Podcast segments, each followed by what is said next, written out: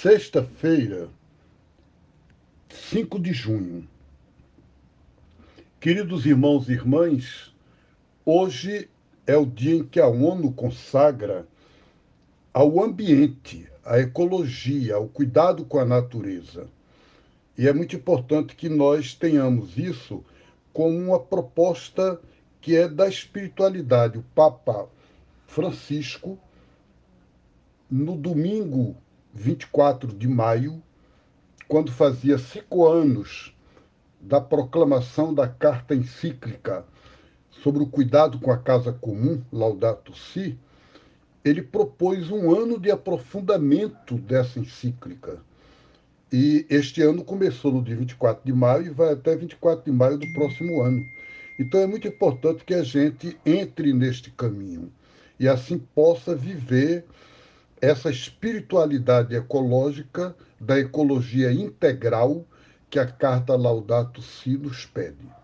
O evangelho de hoje, Marcos 12, 35 a 37, é uma discussão em que Jesus, no templo, ele diz ao povo, ao povo simples que estava ali junto dele, que os escribas, os professores da Bíblia, ensinam que o Messias é filho de Davi, mas que ele, Jesus, não se identifica como filho de Davi, porque filho de Davi significa preocupação com a família real, com você ter sangue nobre.